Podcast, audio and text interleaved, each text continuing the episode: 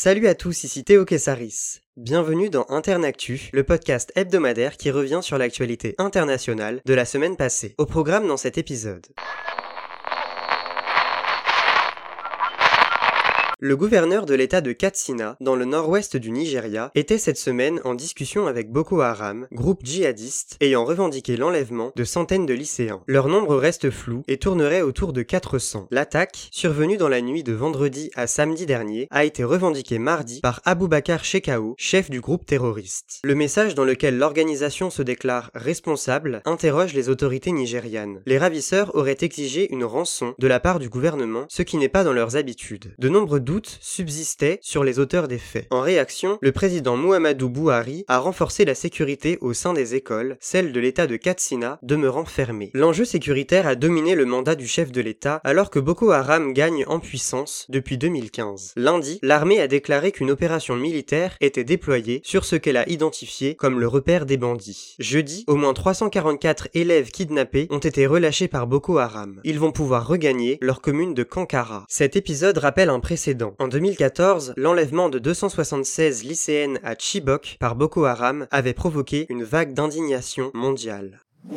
La vaccination s'organise dans de nombreux pays. Mardi, l'Allemagne a fait comprendre à l'Agence européenne du médicament, AEM, qu'elle souhaitait vacciner sa population au plus vite. Il faut dire que le pays connaît une hausse des cas de contamination. La semaine dernière, Angela Merkel, en accord avec les ministres présidents des Länder, avait annoncé de nouvelles restrictions entrées en vigueur mercredi. Les commerces non essentiels, écoles et crèches demeurent fermés jusqu'au 10 janvier. Alors que le nombre de convives pour les fêtes est limité à 10 en Espagne, l'Italie interdit tout déplacement entre Lundi, le Pays-Bas a annoncé un confinement national pour 5 semaines. Mercredi, c'est la présidente de la Commission européenne, Ursula von der Leyen, qui a donné le tempo. Elle a proposé que les campagnes de vaccination des 27 pays membres commencent le même jour. La Commission européenne attend l'approbation de l'AEM pour les engager. Celle-ci a avancé d'une semaine son étude du vaccin, qui aura lieu le 21 décembre. La campagne européenne devrait débuter le 27 décembre. Le Royaume-Uni est passé outre ses formalités européennes et procède à des injections depuis mardi dernier, le 8 décembre. En une semaine, plus de 137 000 personnes ont été vaccinées. Comparé à l'Europe, le continent américain est en avance. Aux États-Unis, une infirmière new-yorkaise est devenue la première personne à recevoir le vaccin Pfizer BioNTech lundi. La Food and Drug Administration, FDA, autorité de sécurité des médicaments, avait autorisé vendredi dernier l'utilisation en urgence de ce vaccin. 2,9 millions de doses vont être distribuées à travers le pays. Le Canada a aussi lancé sa campagne lundi, le pays s'étant doté de 30 000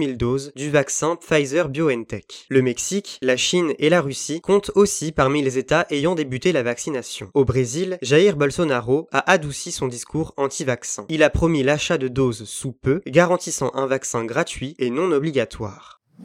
Regagner une place au sein de la communauté internationale des États, c'est ce que souhaite le Soudan. Lundi, le premier ministre du pays, Abdallah Hamdok, a salué la décision de Donald Trump de retirer le Soudan de la liste américaine des pays soutenant le terrorisme. C'est le début, je cite, d'une nouvelle ère. Fin de citation. 27 ans d'isolement du Soudan sur la scène internationale sont sur le point de s'achever. En 1993, Bill Clinton avait désigné le pays comme soutien du Hezbollah et d'Al-Qaïda. Il est devenu le paria de la scène diplomatique, souffrant des restrictions économiques imposées et des aides financières tierces interdites. La crise due à la pandémie n'a fait qu'accentuer le besoin urgent de ressources. L'annonce de Donald Trump concrétise une ancienne volonté affichée en octobre dernier. Le chef de l'État s'était engagé à retirer le Soudan de la liste en échange d'une compensation de 335 millions de dollars. Cet argent devant être versé aux familles des victimes des attaques ayant ciblé deux ambassades américaines au Kenya et en Tanzanie en 1998. Il faut dire que de nombreuses sanctions avaient été levées en 2017 quand les négociations ont débuté en 2018. Celles-ci se sont accélérées grâce à l'avancée d'un dossier cher à Donald Trump, la normalisation des relations avec Israël. Le Soudan s'est engagé dans cette direction le 23 octobre dernier, rejoignant les Émirats arabes unis et Bahreïn. À noter que le Maroc l'a fait la semaine dernière. Au Soudan, la coalition civile et militaire fait face à de nombreuses difficultés depuis le renversement du dictateur Omar el-Béchir par un vaste mouvement de contestation en avril 2019.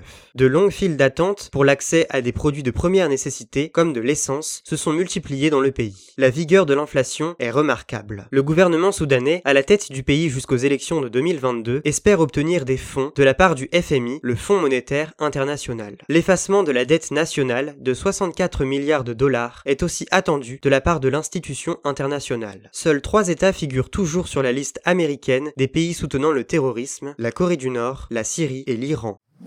La guerre contre les géants du numérique est bel et bien déclarée. Mardi, l'Union européenne a présenté son plan de lutte contre les abus des plateformes à la renommée internationale. Les projets de loi sur les services et les marchés numériques ont été annoncés par la Commission européenne. Thierry Breton, commissaire européen au marché intérieur et à l'industrie, a dénoncé, je cite, l'existence de trop nombreuses zones de non-droit. Fin de citation. Pour lui, une régulation européenne doit pouvoir autoriser ou interdire dans la vie numérique ce qui est autorisé ou interdit dans la vie de tous les les plateformes auront une obligation de contrôle et devront supprimer les contenus illégaux qui pourront s'y trouver. Les exemples de la haine en ligne, la désinformation, des contenus terroristes ou des produits commerciaux illicites sont concernés. Le non-respect de ces obligations entraînera des amendes allant jusqu'à 6% du chiffre d'affaires des acteurs numériques. Margaret Vestager, vice-présidente de la Commission européenne en charge de la concurrence, a appelé à une concurrence loyale et égalitaire entre les diverses entreprises européennes au sein du monde numérique. Au sujet des marchés numérique, les plateformes systémiques, dites GAFA, acronyme pour Google, Apple, Facebook et Amazon, devront être transparentes sur leurs données et leurs algorithmes et déclarer tout projet d'acquisition à la commission. Les sanctions pourront s'élever, dans ce cas, jusqu'à 10% de chiffre d'affaires. L'adoption définitive de cet arsenal législatif pourrait prendre 1 à 3 ans.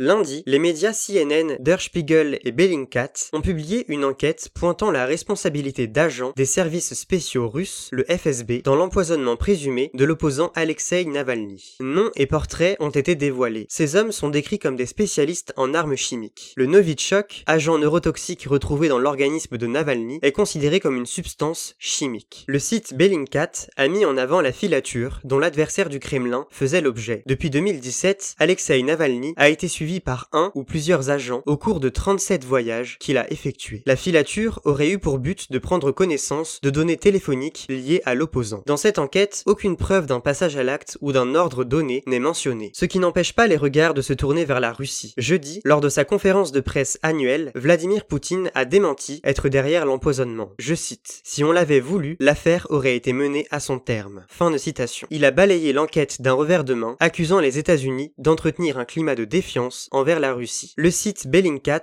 est connu pour avoir publié les noms des agents du renseignement militaire russe responsables prétendus de l'empoisonnement d'un ex-agent double, Sergei Skripal, en Angleterre en 2018. Mercredi, le journal américain New York Times a révélé que le géant chinois du commerce en ligne, Alibaba, a mis sur pied un logiciel de reconnaissance faciale. Dans quel but? Identifier les Ouïghours, cette minorité musulmane surveillée par les autorités chinoises dans la région du Xinjiang, au nord-ouest du pays. Les contenus ont été effacés du site internet, mais le cabinet de recherche américain IPVM a pu les transmettre au journal. L'entreprise Alibaba s'est défendue. La mention de l'origine ethnique sert à mesurer ses capacités techniques et commerciales. La semaine dernière, c'est le géant des smartphones et télécoms, Huawei, qui était accusé dans les mêmes termes. La Chine subit une pression internationale au sujet de sa politique de sécurité au Xinjiang qu'elle mène au nom de l'antiterrorisme. De nombreux attentats ayant eu lieu dans la région, attribués à des séparatistes et islamistes ouïghours, ont conduit les autorités chinoises à accroître la surveillance de cette population. Plusieurs experts étrangers accusent Pékin d'interner au moins un million de musulmans dans des camps de rééducation. La Chine évoque des centres de formation professionnelle révélations suivent celles d'un think tank américain daté de mardi. Le Center for Global Policy affirme qu'au moins 570 000 Ouïghours ont été contraints au travail forcé dans les champs de coton du Xinjiang en 2018. Début décembre, les États-Unis ont interdit certaines importations de produits dont le coton provenait de cette région. Mardi, la Cour pénale internationale, CPI, a déclaré qu'elle n'enquêterait pas sur la situation des Ouïghours, arguant que la Chine ne compte pas parmi ses membres. En Hongrie, mardi, de nouvelles lois limitant les droits des couples gays ont été approuvées par le Parlement. Le Premier ministre Viktor Orban y est soutenu par une majorité conséquente qui gêne toute opposition. La Constitution est de nouveau amendée. C'est la neuvième fois depuis sa réécriture en 2011. Les députés ont entériné le cadre anti-LGBT de la législation. Celle-ci dit, je cite, La mère d'un enfant est une femme, le père est un homme. Fin de citation. Seuls les couples hétérosexuels peuvent adopter, le mariage homosexuel étant interdit en Hongrie. Pour le Fidesz, Parti d'extrême droite au pouvoir, il s'agit d'affirmer les valeurs de la famille chrétienne. Début 2020, il est devenu impossible pour les Hongrois de changer de genre. D'autres amendements reviennent sur la définition des fonds publics ou sur le nombre de circonscriptions électorales nécessaires à un parti politique pour se lancer dans une élection nationale. L'opposition est vent debout. Elle a dénoncé un non-respect des valeurs européennes alors que le pays a déjà contribué au blocage politique de l'Union européenne ces dernières semaines par son veto sur le plan de relance. De nouveaux amendements constitutionnels pourraient encore museler la démocratie hongroise selon les détracteurs du pouvoir. En modifiant les règles électorales, le Fidesz limiterait l'apparition de partis rivaux susceptibles de le défier. L'information insolite de la semaine. Les exécutions sont rares au Japon. On en compte 3 pour 2019. Celui qui était appelé le tueur de Twitter a été condamné à la peine de mort mardi après avoir utilisé le réseau social pour tuer 9 personnes. Un tribunal de Tokyo a rendu son délibéré à l'encontre de Takahiro Shireishi, japonais de 30 ans, pour des faits remontant à 2017. Le jeune homme a confessé avoir harcelé et tué 8 femmes ayant fait part de leurs pensées suicidaires sur Twitter. Il y a un mois, les familles des victimes avaient réclamé la mise à mort de l'accusé pointant du doigt l'absence de remords. Le frère d'une des femmes tuées a déclaré avoir perdu sa foi en l'humanité à cause de la barbarie de l'acte de monsieur Shireishi. Ce que tu fais devient un problème s'il t'attrape. S'il ne m'avait pas attrapé, je n'aurais pas eu le moindre remords. Par ces mots, mardi, le tueur de Twitter a donné le ton. Les meurtres avaient plongé le Japon dans l'effroi en 2017. Shireishi a drogué, violé et tué huit femmes qu'il avait rencontrées sur Twitter. Un homme proche d'une victime a aussi été éliminé, Shireishi craignant des soupçons à son égard. La police avait retrouvé les neuf corps mutilés dans l'appartement de l'accusé. Ces crimes ont mis en lumière les problèmes sociaux auxquels l'archipel japonais fait face. Une société atomisée, des liens familiaux érodés, une montée des suicides. Pour beaucoup, les réseaux sociaux offrent un havre réconfortant. La défense de Shireishi a un temps argué que les penchants suicidaires des huit femmes avaient poussé le jeune homme à accepter de les tuer. Ce dernier s'est empressé de revendiquer la totale responsabilité de ses actes. Pour lui, c'est une dispute avec son père qui l'a amené à séduire des femmes afin de leur emprunter de l'argent. Effrayé que l'une d'entre elles puisse lui réclamer l'argent prêté, il est passé à l'acte. Il a déclaré, je cite, Tuer la première a été compliqué, le reste était facile. Fin de citation. Ce chiffre maintenant. 387. C'est le nombre de journalistes détenus dans le monde en 2020, d'après le rapport annuel de Reporters sans frontières, publié lundi. Ce chiffre ne contraste pas avec celui de 2019. 389 journalistes emprisonnés pour avoir exercé leur métier ont été recensés l'année passée. Pour 2020, 5 pays se distinguent, rassemblant 61% des détenus. 117 en Chine, 34 pour l'Arabie Saoudite, 30 en Égypte, 28 au Vietnam et 27 pour la Syrie. Le secrétaire général de RSF, Christophe Deloire, note un changement par rapport à l'année dernière, je cite. Les femmes sont de plus en plus nombreuses dans la profession et ne sont pas épargnées. Fin de citation. 42 femmes figurent dans le rapport contre 31 en 2019. Depuis janvier 2020, 17 journalistes femmes ont été placées derrière les barreaux, la répression en Biélorussie n'y étant pas étrangère depuis la réélection d'Alexandre Loukachenko en août. La situation sanitaire est aussi source de dérives. 14 journalistes, dont 7 en Chine, sont emprisonnés pour leur couverture de la pandémie. Si une cinquantaine de journalistes sont retenus en otage en Syrie, au Yémen et en Irak, RSF recense 4 disparus en 2020. Aucun cas de disparition n'avait été signalé en 2019. Coup de projecteur sur la personnalité de la semaine.